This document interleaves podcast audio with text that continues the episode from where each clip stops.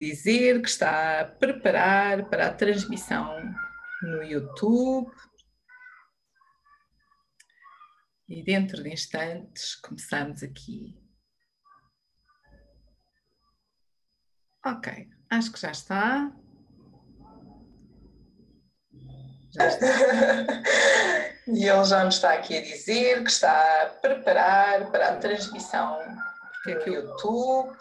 Que é que eu agora fiquei aqui com o som. E dentro de instantes começamos aqui. Oi? Desculpem lá. Ok, acho que já está. Estou-me a ouvir. Já está. e ele já me está aqui a dizer que está a preparar para a transmissão no YouTube. Oh. Dentro de instantes.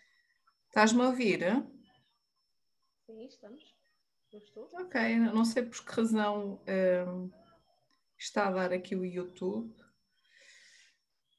mas por alguma razão estava-me a ouvir. Bom, vamos lá ver.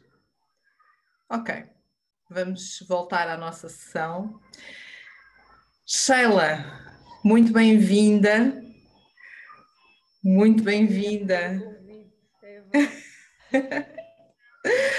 Muito bem-vinda às nossas conversas de liderança feminina em Angola, à nossa 19 conversa, és a minha 19 convidada. É um prazer ter-te aqui conosco. Honra, o prazer é meu. um, para quem nos está a assistir, portanto, nós estamos aqui na nossa sala de Zoom, mais, mais intimista, vamos assim dizer, e também uh, a fazer aqui os desafios, passar uh, as conversas da liderança no YouTube. Portanto, quem nos estiver a ver do YouTube, também seja bem-vindo. Sheila, sabes o que é que eu gosto de perguntar às minhas convidadas quando, como primeira questão? Não. Quem é Sheila? O que é que gostarias de falar sobre ti? Bem, a Sheila, a Sheila é uma jovem de 41 anos eh, está neste momento, se calhar, a viver a sua melhor versão, é o que eu costumo dizer, que acho que os 40 anos é a melhor versão de qualquer mulher. Um, sou nutricionista, uh, especializei-me em nutrição desportiva, vivo em Angola. Uh, estou em Angola há sensivelmente 5 anos, vou fazer em setembro, dia 19 de setembro, 5 anos, que aterrei para um desafio um, pelo, primeiro, pelo Clube Desportivo 1 de Agosto. Fui convidada para coordenar a área de nutrição do Centro de Formação Desportiva, na altura ainda em construção. Um, e sou uma mulher apaixonada pela vida, pelas pessoas, adoro pessoas, adoro aprender todos os dias, um, adoro a família, é uma pessoa muito apaixonada pela família, uh, que tem uh, os seus alicerces uh, muito, muito assentes nos pais nos irmãos, no marido e nos filhos nos amigos. Tenho muito poucos amigos, mas tenho muito bons amigos. Um, sou muito apaixonada pela minha profissão. Uh, sinto que, que, sou nutricionista por, por, um motivo, tenho uma missão certamente a cumprir naquilo que é uh, meu contributo na transformação de vidas, uh, na transformação de mentes, na recuperação de, de, de, de sociedade das pessoas e, e sou, sou, uma pessoa sincera, transparente, um, que gosta muito da verdade, detesta uh, a mentira, um, que adora desafios. E, e cá estou por isso mesmo, a aceitar mais este desafio.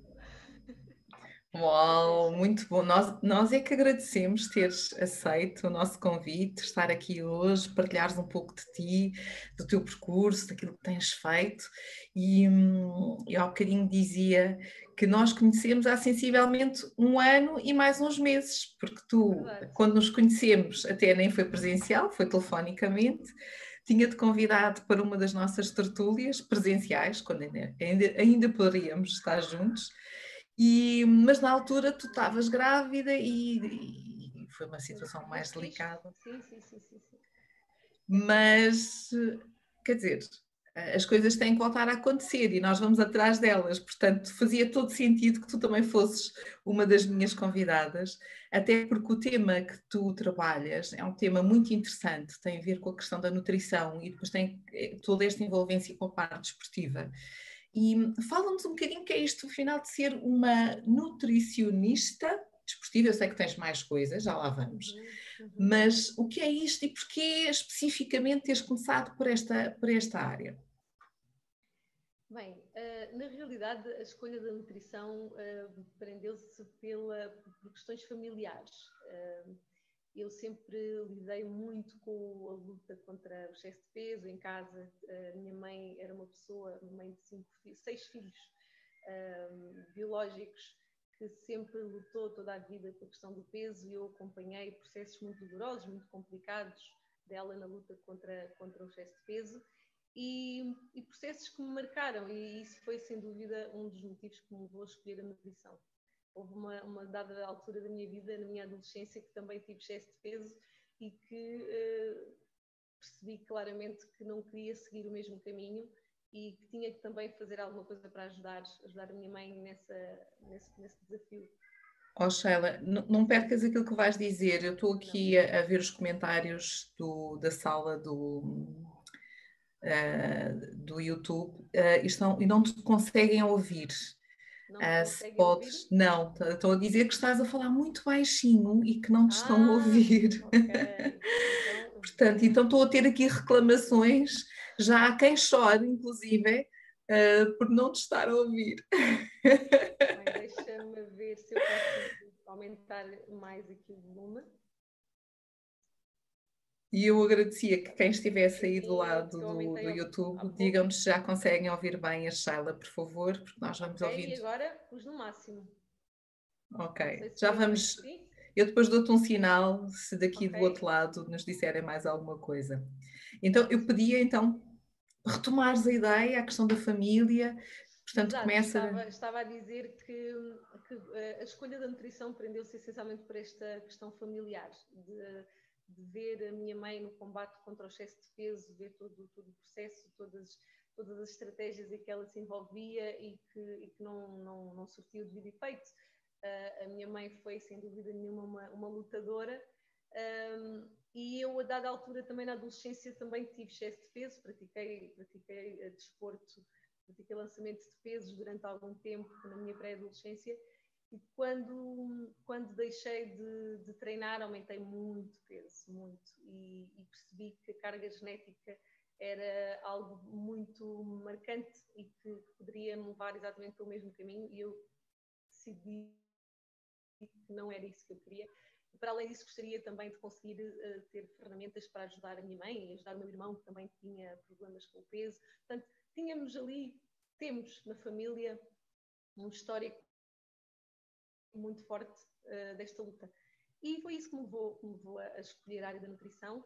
Um, felizmente, felizmente consegui uh, introduzir algumas mudanças contra gosto, digamos assim, dos pais, mas consegui uh, introduzir algumas mudanças que surtiram efeito e, e penso que toda a família saiu bastante beneficiada de, de, de, dessa influência.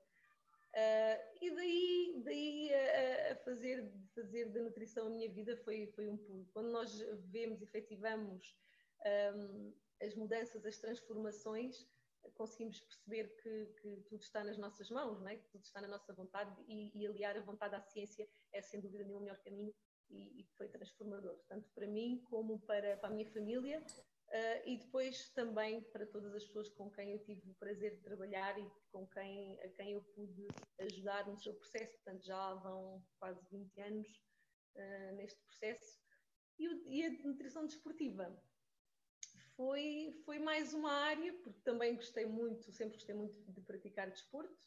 Uh, foi uma das minhas áreas de, de estágio sempre exerci muito mais a nutrição clínica em doenças metabólicas, uh, doenças cardiovasculares, mas depois, a determinada altura, achei que era importante saber mais sobre a nutrição desportiva, da sua especificidade, e depois surgiu também uh, o desafio para vir para, para Angola e a partir daí tenho tentado manter as duas áreas muito presentes tanto a área do desporto como a nutrição clínica, que foi uh, a área com que eu mais trabalhei ao longo dos anos. E, e no, na, no desporto, ou, ou, quando falamos da nutrição desportiva, o que é que tu lidas mais? O que é que te aparece mais? Quais são as preocupações para quem trabalha esta área? Um, e sobretudo atletas, não é? Portanto, nós estamos a falar de atletas, não é? Quais são os principais desafios que tens pela frente? Quando cheguei a Angola, uh, o principal desafio foi uh, incutir nos, nos nossos atletas angolanos a importância de uma alimentação saudável por incrível que pareça, foi por aí o, o, o processo. Uh, senti tanto nos atletas como na maioria das pessoas com que praticavam o desporto recreativo ou sem, sem sequer praticar atividade física, percebi um grande, uma grande desvalorização dos recursos nacionais, uma grande desvalorização. Uh, um, senti que havia uma influência ocidental demasiado forte, principalmente nos jovens, Uh, notei um consumo muito elevado de bebidas gasificadas, muito fast food e preocupou-me, preocupou-me muito perceber que aqueles hábitos antigos eram desvalorizados, como a banana pão com mandioca, com, com jinguba, a mandioca assada, a batata doce, eram alimentos muito desprezados, o ovo muito desprezado. Então, a, a minha batalha inicialmente com os atletas foi de incutir a importância destes, destes recursos, tão mais acessíveis e tão mais ricos, e fazê-los entender que nem sempre o que é de fora é melhor do que, do que o nosso, muito pelo contrário. E depois um, conseguir, uh, para além da transformação de hábitos alimentares, muito enraizados, um, tentar ajustar as necessidades, a ingestão energética e nutricional às necessidades dos atletas de acordo com as suas modalidades desportivas e de acordo com a sua faixa etária. Um, foi e é até hoje um desafio, é algo com o qual eu lido todos os dias. Uh, mesmo os atletas séniores são atletas que têm uh, muita resistência à mudança, grande maioria com muito maus hábitos, e, e o meu desafio é tentar conseguir Olha. fazer o que se fazia, um, o que se fazia, uh, o que se fazia, o que se faz lá fora, que é individualizar as refeições e permitir que cada atleta ingira apenas aquilo que precisa uh, para, para a sua modalidade, para atingir a sua performance máxima na modalidade que pratica. E então uh, são, são vários os desafios diariamente. Uh, gerir vontades, gerir necessidades, gerir aportes adequados, gerir compras, gerir a origem dos recursos. Portanto, são muitos, muitos desafios todos os dias. A conservação, a confecção, as equipas de cozinha também precisarem de, de, formação e de entenderem que não podem fazer como fazem em casa ou como o atleta gosta, mas como o atleta precisa de, de ingerir o alimento. Um, a componente higiene e segurança alimentar, portanto, são N, portanto eu trabalho com todas as vertentes, seja a vertente de higiene e segurança alimentar, a área educativa, de formação contínua do atleta, no âmbito do, da nutrição desportiva, a recolha de dados para análise de, e estudos científicos, uh, portanto todas as vertentes das ciências da nutrição são um sério desafio todos os dias. E agora diz-nos uma coisa, mulher, e, e isto é mesmo para ser provocador agora. Mulher, nutricionista, 1 de agosto, como é que isto tudo se concilia? Não é fácil. Mas já foi mais difícil, já foi mais difícil. Quando eu cheguei a Angola, deparei-me deparei no meio de uma comunidade masculina, 99,9% masculina. Portanto, é um clube militar em que a grande maioria dos, das pessoas com quem eu trabalho são homens um, em que ainda existe eh, de forma muito vincada a questão do poder masculino um, e da submissão feminina. E eu que sou totalmente o oposto, sou uma mulher muito orgulhosa de ser mulher, uh, no auge da minha arrogância feminina, digamos assim, de Parma em Angola. Numa... Muito bom! situação e vejo que, ok, vou ter, ter aqui uma grande inteligência emocional para gerir todas estas situações e uh, convencer pela minha competência e não de outra forma qualquer, não havia margem sequer para isso. Então foi uma batalha muito grande, foi uma batalha muito grande. Eu vi muitas vezes uh, em situações de quase confronto com colegas que claramente uh, queriam dobrar, vá, digamos assim, e que, e que tive que efetivamente ultrapassar, mas sempre com sempre em cima do salto, claro, como tem que e, e, e, sempre protegida com, com a evidência científica. Eu acredito muito no conhecimento, no poder do conhecimento. Quando nós, eu costumo dizer, quem sabe faz ao vivo, portanto não tem que ter medo.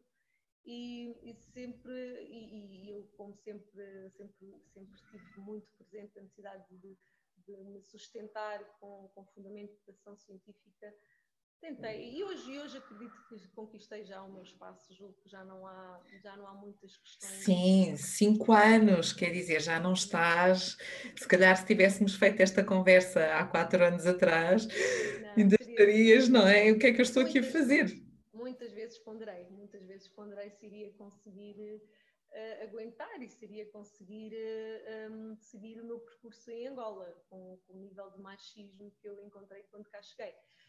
Mas, uh, como, como eu disse, eu adoro desafios e, e, esse acho que foi um dos motivos que me fez ficar. Eu disse, não, é exatamente aqui que eu tenho que ficar, porque ceder ou desistir seria, para mim, seria uma prova de fraqueza, uma coisa que eu nunca aceitei em mim. Desistir porque sim, não, não podia ser. Uau, fantástico. Desistir jamais, não é? Simplesmente só se nos fizer mal. Se nos fizer mal, então aí sim. É libertar-nos e começar um ciclo novo. Tudo que nos faça claro, mal também claro, claro, não devemos, não é? Sim, só porque Agora... significa, eu quero eu dizer que só porque as outras pessoas têm algum tipo de preconceito ou têm alguma dificuldade em, em lidar com a minha presença ou com o meu conhecimento, não pode ser esse um motivo suficiente. Só se efetivamente houvesse situações, o que não, porque eu até fui muito, dentro do contexto, fui muito bem acolhida, sou muito respeitada, um, mas tive ali uma altura em que tive que, que, que fincar o pé, mostrar firmeza e, e segurança. Claro. Até porque, é, se calhar, também é um teste também te estavam a testar e ver de que forma é que tu irias trazer uh, agora, primeiro, a questão da nutrição, porque, porque é que agora temos que mudar de alimentação, se isto funcionou até hoje, porque é que eu agora tenho que mudar e tenho que ter novos hábitos alimentares, e depois é uma senhora que me vem dizer que eu tenho que, que, que mudar os meus hábitos alimentares, e, e isto não faz sentido nenhum, e agora estão-me a dizer que eu não posso comer o meu hambúrguer, ou aquelas coisas cheias de fritos e, bebidas cheias de gás. E então, como é que tu também trouxeste isto para dentro do, Uh, dentro do, do, do, da academia, dentro do, do 1 de agosto, um, e como é que tu olhas ah, para, para, a importância desta mudança também dos atletas uh, em terem uma alimentação então mais saudável? tudo, tudo foi, tudo aconteceu através, através da, da educação, não é? De, eu, eu, também acredito que muitos dos erros que nós cometemos, cometemos por desconhecimento. Uh, nós crescemos com, com determinados hábitos porque alguém nos fez acreditar que era o melhor e se nunca ninguém contestou, se toda a gente faz igual, é porque à partida não tem nenhum motivo para fazer diferente, não é? Uh, e quando aparece alguém uh, com um argumento diferente, esse argumento tem que ser devidamente fundamentado. E, e também temos que uh, perceber qual o nível, de, qual a receptividade do outro lado e temos de ter presente que estamos a lidar com, com jovens, não é? com muitas vezes crianças. Eu trabalho com crianças de 11, 12 anos. Isto é um processo, é um processo de, diário, não, não, não, não são mudanças que acontecem do dia para a noite. Uh, tive muito contacto com elas todos os dias, muitas vezes à noite. A proximidade, o ganhar a confiança foi fundamental. Uh, eu fiz sempre questão de acompanhar jogos, acompanhar treinos, explicar, uh, não utilizar um vocabulário que eu considero um, dificulta o processo, que é o não podes fazer, um, utilizar um vocabulário que seja mais mais, que suscite mais confiança, o não deves, o deves evitar, não te faz tão bem. Uh, o vocabulário, a entrega, a confiança foram, foram sem dúvida nenhuma as estratégias que eu usei e ainda uso uh, com as atletas para que elas me sentissem como, mais como uma mãe, mais como uma amiga, uma tia, do que propriamente como uma figura que veio mudar a minha vida e veio me privar disto e daquilo e tirar-me aquilo que eu quero. Uh, o procurar saber o que o atleta gosta, uh, tentar fazer com que ele uh, olhe para o alimento que lhe faz bem de outra forma. Eu cheguei a entrar na cozinha de bata para cozinhar para os meus atletas. Uh, alimentos que eu achava fundamentais e que eram completamente uh, desprezados, e uh, na tentativa de alteração das técnicas culinárias consegui fazê-los gostar daqueles alimentos. Portanto, isto foi um processo de, de, de, de conquista permanente, nunca, nunca de, bater de frente, nunca de, de, lhes fazer sentir obrigados a, a, a, mudar, mas conquistar uh, neles a necessidade de mudar a bem do seu trajeto profissional, a bem do seu trajeto desportivo, como atletas que são vistos como referência e que, nos quais o clube aposta como futuras, como futuras referências uh, no mundo profissional, mundo desportivo profissional. Portanto, muito diálogo, muitas risadas, uh, muito choro, uh, muita entrega, Uh, muitas vezes entrar na cozinha, cozinhar para eles, porque é através da cozinha que nós fazemos chegar amor e afeto aos atletas. Portanto, muitas palestras, muitas saídas, portanto, houve todo um percurso, uma caminhada que foi feita ao longo destes anos que me permitiu hoje conseguir chegar a eles e, e promover algumas mudanças que felizmente têm, têm surtido muito efeito e hoje sinto-me muito feliz por ver atletas que eu acompanhei desde muito cedo já a integrarem na equipa principal e a fazerem sucesso. E sentir neles esse reconhecimento, como é óbvio. Uau, muito bom. E agora eh, nós estamos a falar, é verdade, da nutrição, dentro do mundo desportivo, eh, de tudo aquilo que implica, mas tu não fazes só isso, portanto, não é só esse, não é? Eh, profissionalmente, tu fazes um bocadinho mais do que só estar no 1 de agosto. Queres partilhar connosco o que fazes? Sim, eu, uh, lá está. O facto de ter exercido uh, nutrição clínica durante muitos anos, ter essa paixão pela, pela mudança mais imediata, porque no, no desporto os resultados não são tão visíveis. Uh, os nossos atletas, de um modo geral, são pessoas uh, que têm os parâmetros mais ou menos uh, dentro do. Se bem que aparecem sempre atletas com, com mais peso e que precisam de, têm necessidades muito precisas, ou com baixo peso e temos que, que promover mudanças na composição corporal. Mas não são mudanças que se possam ver uh, de forma tão imediata, portanto, também não podemos alterar drasticamente a alimentação de um atleta. Isso interfere muito com o seu, com o seu, com o seu rendimento. Uh, por isso sempre, sempre tive, paralelamente ao 1 de agosto, a necessidade de continuar a apoiar outras pessoas, mulheres e homens comuns, que praticam desporto recreativo ou que não praticam, eh, a tentar mudar e ajudar na, na sua transformação, é? E, e, tentei, tentei criar aqui uma, um equilíbrio, uh, sempre, obviamente, por, uh, com predomínio no 1 de agosto, mas sempre tentei reservar algumas horas do meu dia para apoiar, continuar a apoiar as, as outras pessoas que precisam dessa, dessa ajuda. E tem sido, tem sido assim, consegui, um, consegui lançar um programa de emagrecimento com o apoio de uma outra colega e amiga, a doutora Filipa Amorim, que sempre também esteve, acompanhou o meu percurso académico, sempre estivemos juntas, somos amigas e decidimos, uh, decidi desafiá-la a vir à Angola e, e lançarmos esse, esse projeto. E com esse projeto temos conseguido manter aqui o processo de transformação de vidas uh, e tem sido, tem sido bastante gratificante.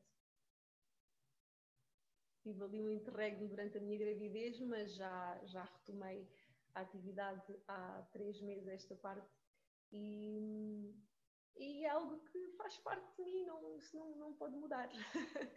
E quando faz parte de nós, faz toda a diferença, não é? Porque hum, fazemos com o coração, fazemos com a intenção de, hum, como tu disseste, transformar, participar na transformação da vida de alguém, hum, não só física, porque há aqui todo um processo físico que está associado e provavelmente. Já agora, as pessoas normalmente procuram uma empresa, uma empresa, uma clínica de nutrição. Uh, e procuram quais são as principais razões. Porque é que, porque é que, tirando aquela tradicional que nós já sabemos que toda a gente quer ficar mais fit, mas se tirarmos essa razão, que outras, que outras razões uh, é que têm uh, são, eh, são, são diversas as razões, desde a questão do peso, não é? seja para perder ou para aumentar o peso, portanto, a autoestima, a, a, a imagem, como as doenças metabólicas, aparecem muitos casos de diabetes, de hipertensão, de dislipidemias, portanto, colesterol alto. Uh, acontecem em muitos casos de acompanhamento pós-cirúrgico, muitos, tem alguns médicos cirurgiões que encaminham uh, pacientes em recuperação pós-cirúrgica para, para melhor cicatrização, uh, lesões, por exemplo. Uh, portanto, são é nas situações que, que, que, levam as pessoas cada vez mais a procurar. Sinto que cada vez mais as pessoas procuram um nutricionista não apenas para perder peso, já começam a perceber que a nutrição é transversal a tudo o que nós fazemos. Era aí que eu queria chegar, era isso que eu queria compreender, ou seja, tirando eh, o tradicional perda de peso, sobretudo mais perto do verão, não é? Toda a gente quer ficar fit para ir para. Esquecem-se. Mas. Sentido, Diz, desculpa. desculpa interromper, por incrível que pareça, nesta quarentena, uma grande uma mudança de paradigma. Uh, claro que as pessoas em casa, no período de quarentena, a maioria aumentou o peso, sem dúvida nenhuma, mas a abordagem na busca do, de ajuda do profissional tem sido muito diferente. A abordagem tem sido numa perspectiva da perda a longo prazo e não da busca de soluções imediatas. Uh, e isso tem sido muito interessante, porque uma das, das minhas grandes batalhas sempre foi a consciencialização para essa postura, a postura da vida a longo prazo, a postura da mudança alimentar, da aquisição de hábitos saudáveis a longo prazo, porque só isso é que faz, faz sentido, tudo o que nos permita um ter um objetivo agora e recuperar o peso todo o mês a seguir não adianta, é um investimento inválido, tanto financeiro como emocional, como de estrutura familiar e tudo, tudo, tudo o que isso implica. Mas o paradigma de facto tem mudado, cada vez mais tenho recebido pedidos de ajuda de mulheres grávidas em processo de aleitamento, um, que se preocupam, obviamente, em recuperar a sua performance física, mas que, acima de tudo, querem priorizar a qualidade do leite que estão a dar ao seu bebê. Uh, tenho, tenho recebido pedido de ajuda de mulheres que querem perder peso, mas que logo na primeira consulta deixam claro que não têm pressa, querem mudar, querem efetivamente mudar o chip para conseguirem ser saudáveis efetivamente. Então tem sido muito interessante e também tenho tido a, a, a sorte, digamos assim, de trabalhar em parceria com outros profissionais que também têm esta forma de, de pensar e de abordar uh, o ser humano como um ser multidisciplinar, não é? Uh, com todas as valências que estão envolvidas, desde a área do exercício físico, a fisioterapia, a nutrição, portanto, e, e esta, esta, esta cumplicidade, este trabalho em equipa, também permite eh, fazer com que a pessoa entenda que ela é um todo, é? e esse todo tem que ser trabalhado, não apenas na perspectiva da. Numa parte, não é? Ai, não, eu só quero perder o peso, mas depois tudo o resto, depois as coisas não se conciliam. Então, para, para quem está no, quem está a ouvir, e acima de tudo, que mensagem é que tu podes partilhar um, e que cuidado é que nós devemos ter ao nível da nossa alimentação, ao nível de, da importância que é termos este cuidado com a nossa nutrição. Que mensagem é que tu gostarias de partilhar connosco? Estás-me a ouvir bem? Estou, agora estou. Que mensagem é que gostarias de partilhar connosco? A mensagem que eu normalmente passo aos meus pacientes uh, em consulta é que nós somos seres uh, em sociedade Portanto, o processo de, de, mudança de hábitos tem que ser um processo coerente com a vida que nós temos, com o nosso ambiente familiar, com o nosso ambiente profissional. Tudo o que seja uh, nos obriga a ir para um extremo que não se coadune com aquilo que nós fazemos no nosso dia a dia não é sustentável. Não é sustentável. Uh, as mudanças devem ser feitas gradualmente, não só na nossa mudança, na nossa, nos nossos hábitos, como nos hábitos do nosso, do nosso ambiente, dos nossos filhos, dos nosso, da nossa família, porque não faz sentido a mulher que quer emagrecer comer A e a família comer B. Mesmo porque aquilo, aquilo que ela precisa comer, o A que ela precisa comer, é exatamente o, o A que a família precisa comer. Porque todos precisam ter saúde. Nós, a, a alimentação não é só emagrecimento, é nutrição, é? é? a preservação das nossas células, é o anti-envelhecimento, é a, a, prevenção de doenças. E isso não somos só nós que queremos emagrecer que devemos ter em conta. É? Uh, portanto, a mãe se precisa comer uma papa de aveia, os filhos também precisam. A papa de aveia não vai beneficiar apenas a mãe, vai beneficiar os filhos pela sua riqueza de vitaminas do complexo B. Se é uma boa fonte de, de proteínas. Então, se a mãe precisa, porque precisa de emagrecer, o filho precisa por outro motivo. É? Portanto, é isto que eu tento incutir uh, aos meus pacientes quando procuram a minha ajuda não tentar fazer mudanças radicais na sua alimentação quando todo o contexto à sua volta é diferente. Não é sustentável. É importante fazer um trabalho em família.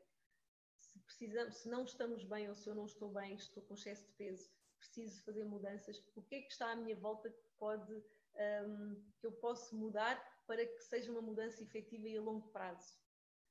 E depois outras questões do género um, se há algo que eu não consigo abdicar de todo, mais vale conseguir emagrecer com esse algo na minha vida. Reduzir, ajustar aquilo que, me permite atingir os meus resultados a médio e longo prazo, mas não tirar agora radicalmente durante dois, três meses e depois vir ingerir o triplo. Não faz sentido. Fazer uma análise. Até porque depois nem funciona, não é? Tiras tudo de um dia para o outro e provavelmente depois voltas ainda piores para hábitos ainda mais nefastos, não é? tem que haver uma análise do, do compromisso, o quão, o quão comprometido eu estou com aquilo que eu quero fazer. É um compromisso a médio prazo, a curto prazo, a longo prazo? Quero emagrecer para manter-me magra, quero emagrecer agora, mas depois voltar aos erros antigos? Portanto, tem que ser uma análise feita em consciência, ah, de preferência em contexto familiar, em que tudo o que eu posso fazer a meu benefício para o objetivo de emagrecimento possa também trazer benefício para os meus, seja para os meus filhos, seja para o meu marido, e tentar fazer uma mudança em família, porque torna-se tudo muito mais fácil, muito mais uh, execuível e muito mais fácil de manter uma filosofia é? de vida. Sim, sim, não, mas está totalmente, ou seja, e, e, e, se nós trazemos estes hábitos quanto mais cedo para dentro da nossa casa, os nossos filhos vão levar esses hábitos com eles e também vão uh, utilizá-los e, e aplicá-los e seguir, e nós temos aqui um ciclo que é um ciclo positivo nesta mudança de alimentar. alimentar. Eu, eu, tinha aqui uma questão que acho que faz todo sentido e vou, vou, vou-te fazer já a pergunta. Portanto, nós já estaríamos aqui a entrar na, na, no momento de perguntas e respostas que o nosso público vai nos colocando. Um, algumas, de certa forma, apesar de não saberes, foste respondendo e depois, se for necessário reforçar, já voltamos.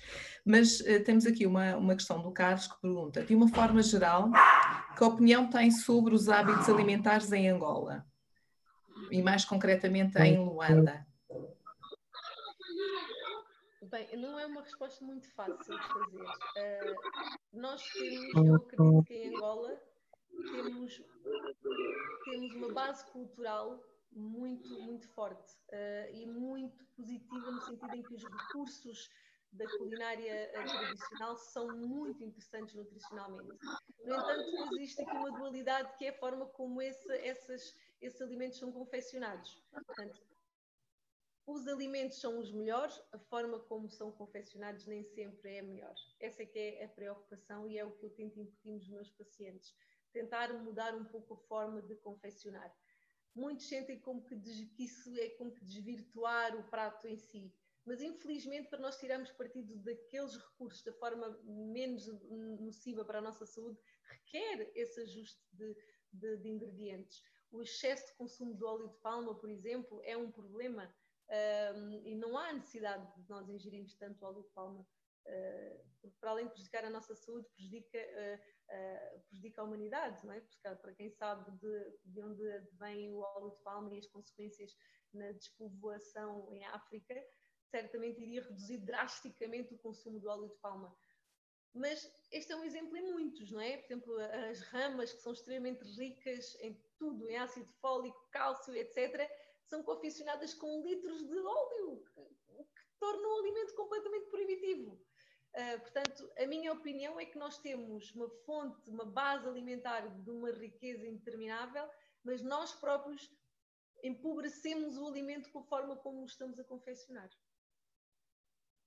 E é isto que deve mudar. É esta, esta... E queres partilhar algumas propostas, algumas sugestões de como podemos ter então um, utilizar estes alimentos que são ricos um, e de forma é que nós os podemos utilizar de uma forma mais recorrente no nosso dia a dia, na nossa alimentação, trazer os tais hábitos positivos, os tais hábitos que se tornam normais um, no nosso cotidiano?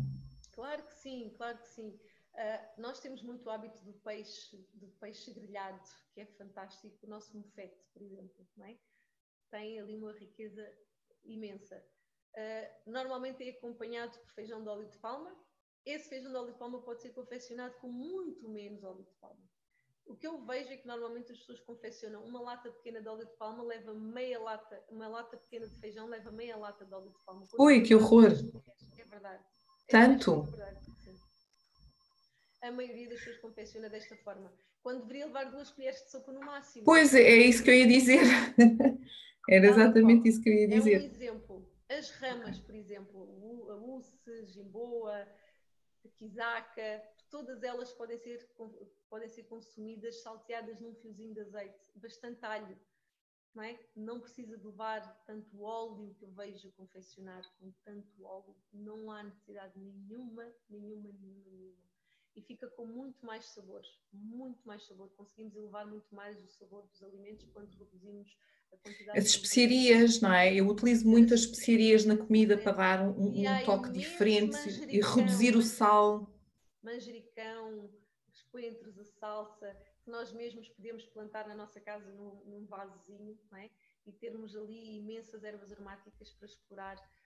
Um, são formas de reduzir muito a, a gordura e o, e o sal e a ingestão de açúcar, que é outra questão que eu também noto que há um hábito imenso de beber chá com toneladas de açúcar.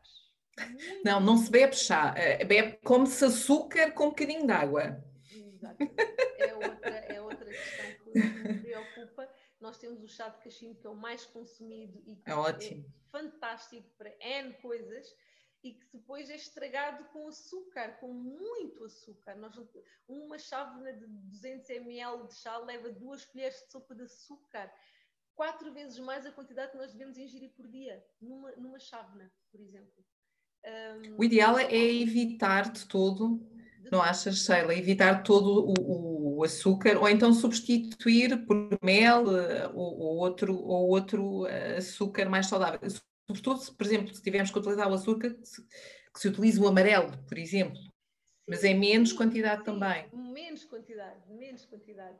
E quem sabe até, eu sei que há muita polémica relativamente à questão dos adoçantes e tal, mas tudo com a dose certa, se nós procurarmos o equilíbrio, também os adoçantes podem fazer parte, não é? Agora, claro que há adoçantes que não podem ser submetidos à temperatura, é preciso um acompanhamento profissional para, para sabermos o que é que devemos e o que é que não devemos usar em termos de adoçantes, mas se estivermos a falar de açúcar branco, açúcar castanho, mel, adoçante, todos eles no equilíbrio certo, todos podem ser utilizados, mas todos em excesso fazem mal. Todos okay. em excesso fazem mal. Portanto, eu costumo dizer que o excesso só por si faz mal. Então, nós devemos procurar aquilo que é dispensável por o açúcar, dispensar o açúcar. O chá é daquelas coisas que é um exercício que nós devemos fazer no dia a dia, tentar evitar pôr. E é tão bom sem açúcar. Não é? É uma questão de hábito. É tão é bom sem açúcar. E da predisposição que nós podemos ou não ter para fazer essas mudanças. Mas primeiro temos que pensar nelas. Será que eu quero? O que é que eu quero? Como é que eu quero? Deixa-me tentar, será que resulta? Deixa-me tentar de outra forma. Mas é preciso haver a vontade de. Quando não Exatamente. há vontade, quando não há reflexão sobre o assunto, o dia a dia vai acontecendo, nós vamos mantendo os hábitos, vamos prejudicando todos os dias mais um bocadinho a nossa saúde e quando despertamos é quando já temos uma, a manifestação de um problema metabólico que depois nos obriga a sermos muito mais radicais. Porque aí a consciência vem em forma de patologia. Pois, porque tudo tem uma consequência, não é? Os excessos, a médio e longo prazo, depois têm consequências na nossa saúde, não é? Tudo traz consequências. Eu ouço muitas vezes pessoas magrinhas dizerem: Ah, eu como de tudo porque sou magra. Não, não tem necessariamente que ser. Uh, o ser magra não significa ter saúde. Não é? Há muitas patologias associadas a baixo peso e doenças metabólicas associadas a baixo peso. As pessoas magras também têm hipertensão, também têm doença coronária. Não é? Portanto, também. Ah, sim, sim, sim, sim, sim. As artérias também têm questões de problemas hepáticos.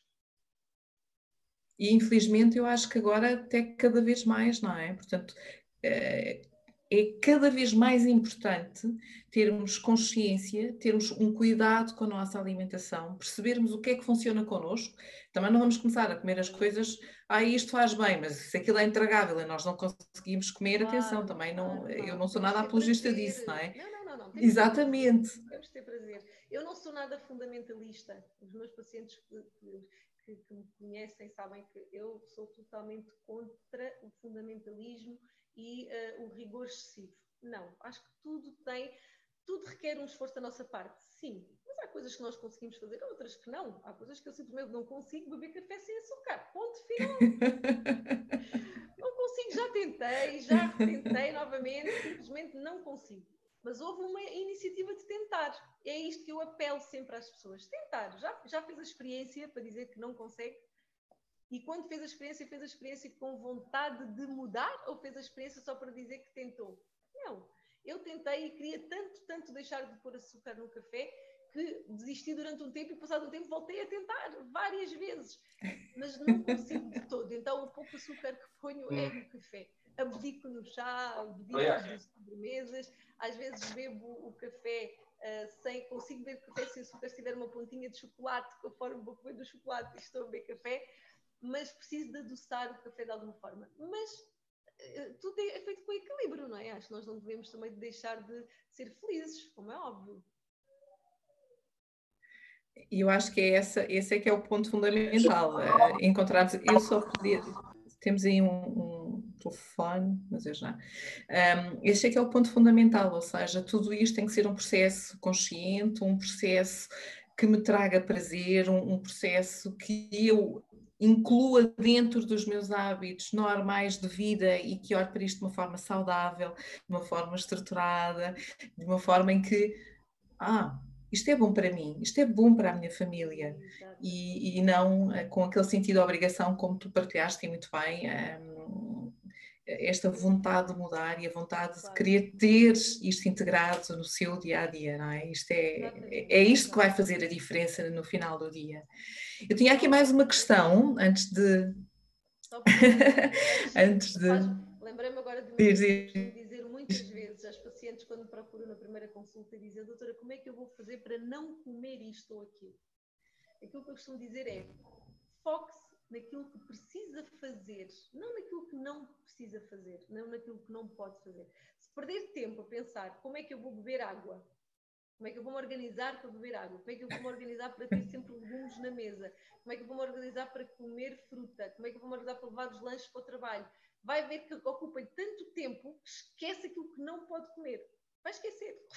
Não tem tempo para tudo. Chega ao final do dia e só se focou com coisas boas. E depois pensa bem, hoje não pensei em doces, pois não, porque não teve tempo para pensar. E depois o, metabolismo faz o resto. No, dia após dia, as nossas hormonas são reguladas em função daquilo que nós vamos fazendo de bom e vai chegar uma altura em que a hormona da fome baixou, a hormona da saciedade está muito mais vezes lá em cima, as hormonas do bem-estar estão muito mais vezes lá em cima e muito menos vezes têm vontade de comer batata frita e doces. Portanto, é só começar a focar-se naquilo que precisa fazer. Mas, Sheila, agora, agora também para quem nos está a ouvir, e agora fica mais uma dica tua. Há esses momentos intermináveis, ou que parecem intermináveis, entre o pequeno almoço e o almoço, entre o almoço e o jantar, e, e muitas vezes, se calhar, antes de dormir. Que tipo de snacks? Eu sei que os snacks nem sempre são válidos, eh, porque muitas vezes eh, são muito calóricos, nem sempre é aquilo que, que nos convém em termos de alimentação. Mas o que é que nós podemos comer aqui eh, neste, no entretanto? Como eh, snacks. Mais uma o dica. É calórico, o que que é calórico é subjetivo. Nós temos coisas muito importantes que são calóricas. O calórico tem que ser sempre visto numa perspectiva das necessidades energéticas de cada um.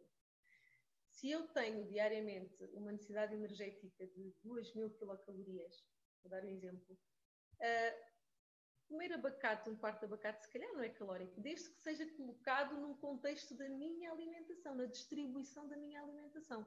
Eu tenho pacientes que me dizem, Sheila, eu não abdico de chocolate, eu preciso de chocolate para viver, eu não abdico do pão, eu preciso de pão para viver. Então, após a avaliação das necessidades dessa pessoa, de acordo com aquilo que é o seu estilo de vida, se é uma pessoa ativa ou não, se é uma pessoa que pratica desporto ou não, nós conseguimos aferir quais as quantas calorias essa pessoa precisa no seu dia a dia e depois pegar naquilo que a pessoa precisa e naquilo que a pessoa gosta. E há um equilíbrio, não é? Agora, se me perguntares quais são os alimentos uh, saudáveis que nós devemos ter, é uma coisa, as quantidades é outra. A quantidade é individual, não é? Um quarto de abacate para mim pode ser pouco para ti, Eva, por exemplo. Não é? Portanto, depende. Que o abacate é um alimento muito interessante para fazer parte do dia a dia, sem dúvida deve fazer parte do dia a dia de toda a gente. Agora, se essa pessoa precisa de comer um terço, outro um quarto, outro meio, outro um abacate inteiro, já, é, já tem a ver com o que é o gasto energético individual. Os frutos secos, a mesma coisa. Temos de ter presente, sim, são alimentos energéticos, são. Têm benefícios para a saúde também. Então, o que é que eu vou fazer? Como é que eu vou gerir a quantidade para que isto faça parte do meu cotidiano? É? É, é aqui que entra o papel do nutricionista não é apenas para falarmos daquilo que são recomendações gerais para uma sociedade, porque tudo o que é legumes, frutas, cereais integrais, já todos nós sabemos que fazem parte, fazem, isso fazem bem tubérculos, todos nós fazemos chips de batata doce, são, todos estes recursos são bons e importantes. Agora, o que normalmente preocupa e é onde a maioria das pessoas acaba por, por, por, por se desequilibrar é na porção. E isto leva depois ao extremo, quando querem realmente emagrecer, em vez de procurarem saber qual a porção certa para mim, eu prefiro retirar e não comer. E é aqui que nós devemos trabalhar, porque tudo faz bem na dose certa. Até a batata frita, para desbloquear o metabolismo na altura certa, tem os seus benefícios. É verdade. Quando estamos a aplicar estratégias nutricionais para desbloquear o metabolismo, nada como comer comer fast food de vez em quando. É verdade. Muito bom. Faz bem à, faz bem à cabeça, desbloqueia o metabolismo, a pessoa continua a emagrecer. Agora, tudo isto num contexto. Sem excessos. contexto. Exatamente. As pipocas, por exemplo, feitas em água, são excelentes snacks. Excelentes. Em água? Em água, feitas no micro-ondas. Aquela de micro-ondas que tu pões. Ah, eu, eu sei, por acaso, não é. Explica não é lá. Não, não. Não? Pipocas, milho, milho das pipocas que fazemos na panela, exatamente igual. Pões numa terrina com água, um pouquinho de água no fundo, tapas com papel eh, aderente, picas um pouquinho com um grafinho só para sair e levas ao micro-ondas e elas ficam impecáveis, sem gordura. Eu já, eu, eu, eu, eu atesto, porque essas eu já fiz. Essas eu já fiz é com e fica ótimo. Portanto, e vai assim direto, não é preciso pôr sal, não é preciso pôr açúcar, não é preciso pôr mais nada. Comas assim direto. Portanto, e sim, é uma maneira muito saudável de comer pipocas. Cá em casa a malta gosta de pipocas. Portanto... Lanches saudáveis, lanches, o abacate é um, é um exemplo, um bolo de caneca feito com aveia é um outro exemplo. Uh, com, com um pouquinho, duas colheres de sopa de aveia, meia banana, um ovo, dois quadradinhos de chocolate e vai ao micro-ondas, fica ótimo sacia imenso e a pessoa fica logo com o coração consolado. é um excelente exemplo. Bolachinhas, por exemplo, uh, também da aveia no forno, uh, chips de fruta. Portanto, existem N soluções. Um ovo cozido, uma cenoura descascada. São, sempre alternativas que fazem que fazem nos uh...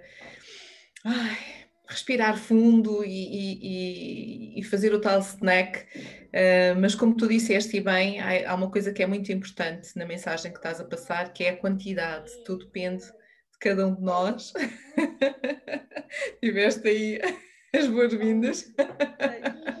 Faz parte. Só um minutinho, porque eu acho que ele magoou Temos só um minuto. Sim, força. Eu vou falando aqui enquanto tu, tu estás à vontade. Uh, nós estamos aqui com a Sheila, com a Sheila Peixe, está a falar-nos um, um, pouco sobre a questão da nutrição, sobre o seu percurso, uh, sobre os desafios da nutrição.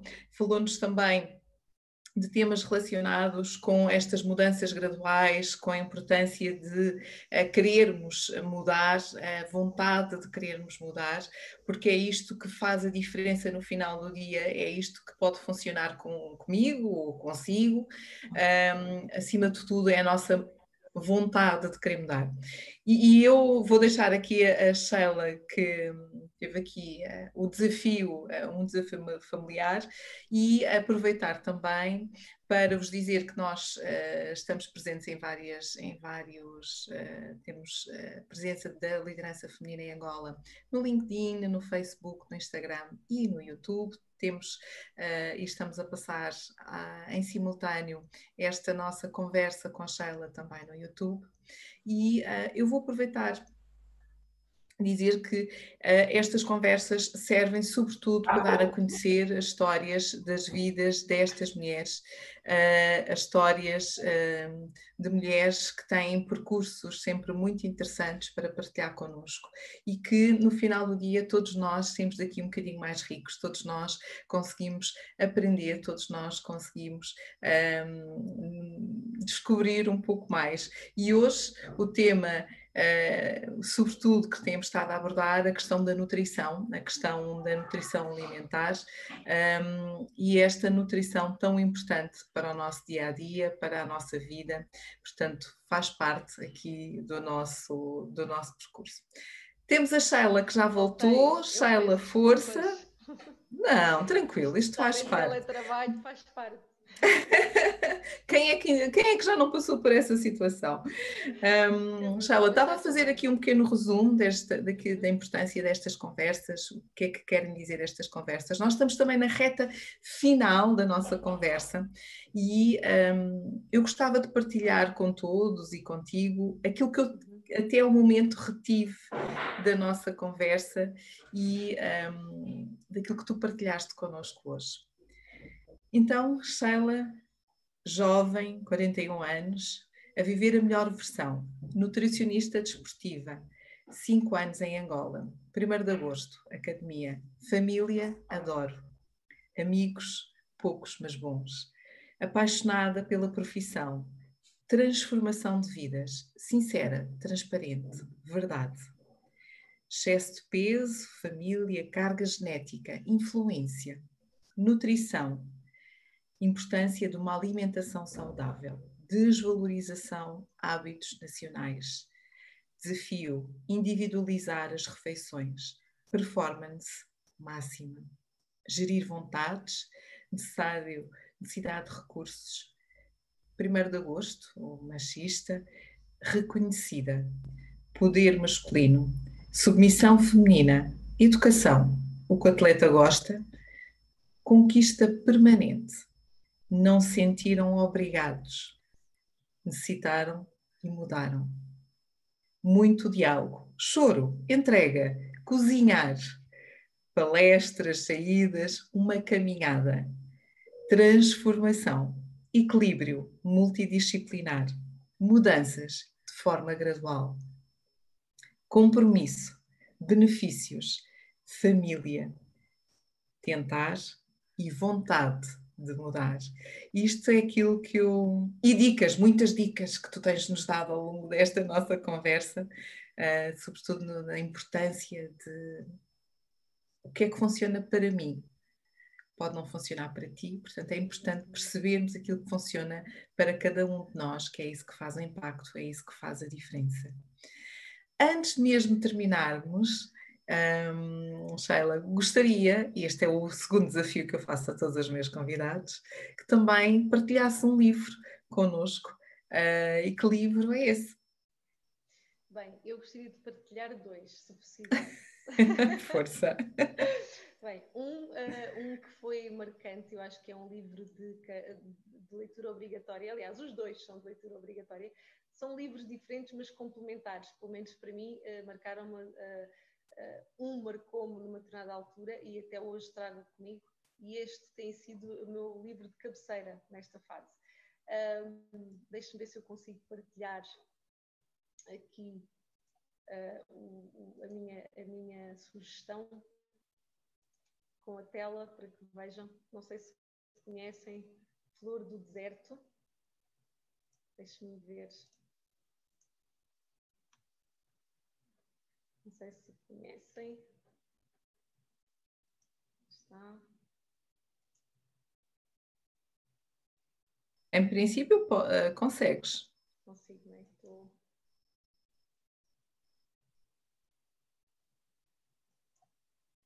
Acho que não estou. Mas se não conseguires. Pronto, mas fica, fica, fica o nome Flor do Deserto. Quem puder ler, leia esse livro. É um livro de superação, conta a história de uma menina da Somália com 13 anos que tentou fugir a um casamento uh, forçado e que uh, foi vítima de mutilação genital feminina e que conseguiu se ingrar na vida, tornou-se uma modelo famosa, muito famosa, e é uma história de superação, uma história muito forte, muito marcante, que, que toda a gente devia ler, porque uh, é um livro que nos permite perceber que é, é muito importante um, a capacidade, o amor que temos no nosso coração é capaz de mover montanhas e de promover todas as transformações. Portanto, a coragem, a resiliência e a força são a verdadeira mensagem desse, desse livro. O outro livro é o que eu estou a ler agora, O Poder da Ação, também acredito que muitos devem conhecer. Quem não conhece deve ler, ok? Este é um livro que nesta quarentena tem sido uma tem sido o meu alicerce todos os dias faço questão de ler pelo menos uma ou duas páginas. Ajudou-me, tem-me ajudado muito a sair da zona de conforto da minha da, da, da, da astenia, digamos assim, em que a determinada altura me vi uh, desde que entramos neste estado de confinamento e que tem conseguido uh, fazer-me desabrochar, tem conseguido fazer voltar-me para o mundo, utilizar as minhas ferramentas de trabalho uh, numa perspectiva completamente diferente, a perspectiva digital, que sempre foi algo que eu, honestamente, sempre mantive um bocadinho à distância, uh, nunca, nunca me tinha familiarizado tanto e neste momento sinto-me cada vez mais à vontade e, e, sinto que consigo fazer a diferença também por via digital na vida das pessoas e tudo motivado por este livro. E então eu aconselho a toda a gente. Uau, que bom, que bom, excelentes descobertas. Temos aqui algumas, algumas partilhas, quer seja do YouTube, quer seja aqui no, no Zoom, um, a falarem do, da Flor do Deserto, que, que já leram e que adoraram e que teve um impacto nas vidas, portanto, hum, curiosa. Sheila, e já passou uma hora fantástica, mais uma conversa top, top, top. Eu adoro as minhas conversas de sexta-feira ao final do dia, que chegamos com mais energia para um fim de semana, deixando já a semana já terminou. Um, eu convido a todos um, que se quiserem agora juntar, já antes de calhar, há pessoas que não gostam uh, de ligar já as câmaras, eu vou agradecer a todos que estão nos a ver um, no YouTube, vou parar aqui a, a, filmagem, mas antes disso, antes de parar, queres deixar alguma mensagem final para quem nos está a acompanhar? A minha mensagem é, é, mensagem é direcionada ao amor. Eu, eu, julgo que cada vez mais a mensagem que temos que passar uns aos, uns, uns aos outros é uh, o amor, a solidariedade. Uh, é importante que todos nós, pelo menos comigo é assim, e acredito com muita gente também, uh, aquilo que nós trazemos, o amor que nós trazemos das nossas raízes, dos nossos pais, uh, é aquilo que nós tentamos dar aos nossos filhos, aos nossos amigos, aos nossos maridos, e, e assim sucessivamente. Uh, e é aquilo que nós também levamos uh, connosco e, e, e nos faz mover montanhas, nos faz trabalhar todos os dias, transformar vidas. Portanto, amem todos os dias, amem o que fazem, amem o dia quando, quando, ele, quando ele começa, amem a vossa família, amem as vossas iniciativas, as vossas decisões, lutem. Está, está tudo nas nossas mãos, está tudo na nossa mente e no nosso coração. Uh, utilizem, vão, resgatem tudo que sejam bons valores e bons, bons exemplos que têm lá de trás, que são certamente os impulsionadores para fazerem diferente. Uh, eu sou muito abençoada porque tenho um pai maravilhoso uma mãe maravilhosa que me fizeram de mim aquilo que eu sou hoje. Um, e eles estão presentes todos os dias da minha vida, em todas as decisões, em tudo que eu penso, que eu sonho. Sei que sou abençoada uh, porque eles estão sempre lá. E é esse amor que eu trago deles, que é o que eu tento passar aos meus, aos meus amigos. Uh, então eu acredito que o amor é a resposta para tudo. Portanto, é a minha mensagem: amor todos os dias. E que mensagem poderosa, Sheila! Que mensagem poderosa! Não há nada melhor que o amor, que mensagem poderosa! Portanto, eu estou, olha, até me arrepiei aqui toda.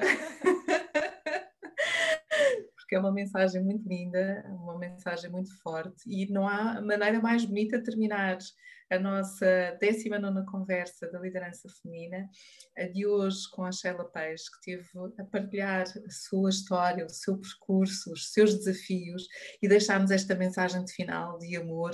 Um, eu vou aqui de coração cheio, cheio, cheio. Eu vou agradecer a todos Obrigada a todos, todos. Eu é que agradeço mais uma vez. Nada, nada. Eh, esta iniciativa, já tinha dito há pouco quando estávamos a conversar, é uma iniciativa que nos, nos que, que, nos faz muito bem uh, sabermos que, que, alguém olha para o nosso trabalho, para o nosso percurso uh, e que valoriza e que quer utilizar essa mensagem para, para impulsionar outras pessoas é muito importante e eu acredito que todas as pessoas que aqui estão vão sair, de certeza, mais impulsionadas, mais motivadas para fazerem cada vez mais diferente no seu dia a dia e, e, só, temos, só temos que agradecer. Eu tenho que agradecer muito o minutinho que toda a gente tirou para estar aqui hoje. Podíamos ser só duas pessoas e graças a Deus temos uma plateia cheia de pessoas de coração, de coração cheio, de certeza, como nós, e que estão aqui de forma aberta um, a ouvirem a história de alguém que se calhar nunca tinha ouvido falar na vida e que se calhar até não tem muito mais a acrescentar nas suas vidas, mas a simples, a simples, a simples predisposição para estarem aqui já é um grande motivo de agradecimento. Tá? Muito obrigada, Eva. Obrigada a todos mais uma vez. Eu é que agradeço a ter estado aqui, ter sido a nossa convidada. Agradeço quem está a assistir, os nossos convidados aqui no Zoom. Agradeço aos convidados que estão uh, também a acompanhar-nos uh, pelo YouTube em direto. Aqueles que vão ver esta, esta, esta gravação depois, porque ela vai ficar disponível na página do YouTube da Liderança Feminina. Acompanhem-nos, sigam-nos, partilhem. Um, acho que quanto mais falarmos, uh, estamos todos a trazer aqui uma voz, estamos todos aqui a partilhar, e isto é importante nos momentos em que passam, porque estamos, acima de tudo, a valorizar a nossa mulher, a valorizar a mulher líder. Sheila, gratidão, muito obrigada. Eu vou desligar aqui, obrigada a quem está no YouTube, vou desligar aqui um, as nossas filmagens. Portanto, vou